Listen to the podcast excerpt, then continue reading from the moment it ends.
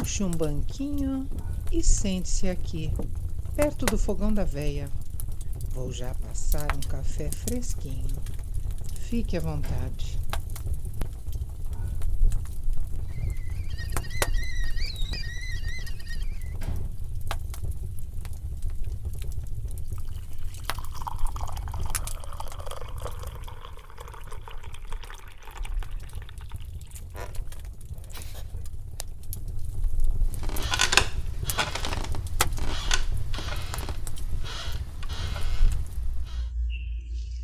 Certa vez tive de esperar um amigo que chegaria à cidade de ônibus. Chegaria de madrugada, por volta das quatro horas. A rodoviária da cidade tem uma frequência pequena de viagens, já que a maioria do transporte na região se faz em barco. Como o horário era péssimo para transporte público, comprometi-me a buscá-lo com um carro emprestado. A localização do terminal tampouco ajudava uma região bem deserta e que à noite não passa uma boa sensação. Cheguei minutos antes do horário previsto e o lugar estava pouco movimentado. Alguns taxistas se enfileiravam na rua à espera dos viajantes que chegariam. Estacionei em um local mais iluminado e entrei no edifício. Pouca gente, alguns familiares aguardando o ônibus e um vendedor ambulante apenas. Sentei-me em um canto aguardando notícias. O tempo foi passando e nada do ônibus chegar. Já estava atrasado. Vi que o vendedor e algumas pessoas foram embora.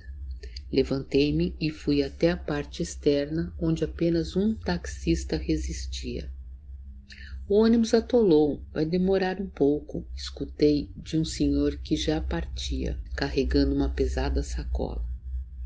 Fiquei na dúvida entre voltar para casa, quase 40 minutos dali, ou sentar-me e esperar.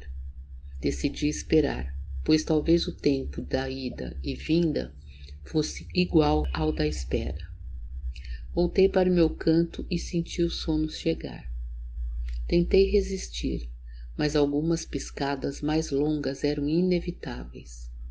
O lugar já estava praticamente vazio. Apenas um senhor cochilava do outro lado do salguão. Acordei de uma das piscadas com uma voz no meu ouvido. Vai embora. Levantei-me com um salto. Olhei ao redor e ninguém por ali. Um sentimento de desconforto tomou meu corpo. Pensei ser o cansaço e sentei-me novamente. Peguei o celular para me distrair quando escutei um ruído estranho. Era como se algo gosmento se rastejasse por ali. Levantei-me novamente e olhei para todos os lados. Aquilo já estava ficando muito esquisito. Quando cogitei ir esperar um carro, percebi saindo de trás de uma coluna uma figura horrenda o aspecto humano era confundido pela deformidade. Parecia alguém inchado, desfigurado por algum acidente terrível. O medo paralisou e aquilo caminhava até mim. As pernas não obedeciam ao meu comando de correr e aquilo se aproximava rastejando. A voz gritou novamente no meu ouvido: Corre! Foi o que me fez recobrar as forças e correr. Na corrida ainda percebi que o senhor seguia seu cochilo tranquilamente. Entrei no carro e saí dali em velocidade enquanto via as luzes do terminal piscar.